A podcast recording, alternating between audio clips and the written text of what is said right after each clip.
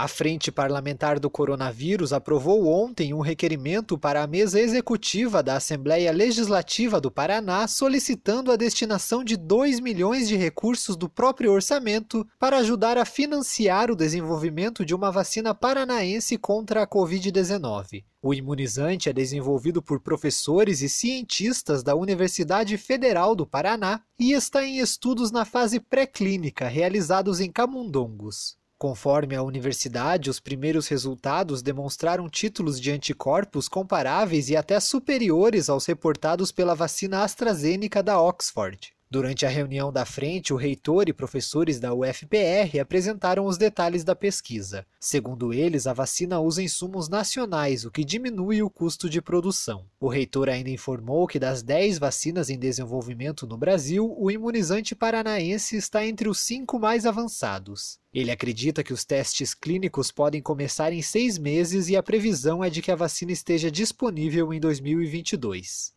Tailan Jaros, repórter CBN.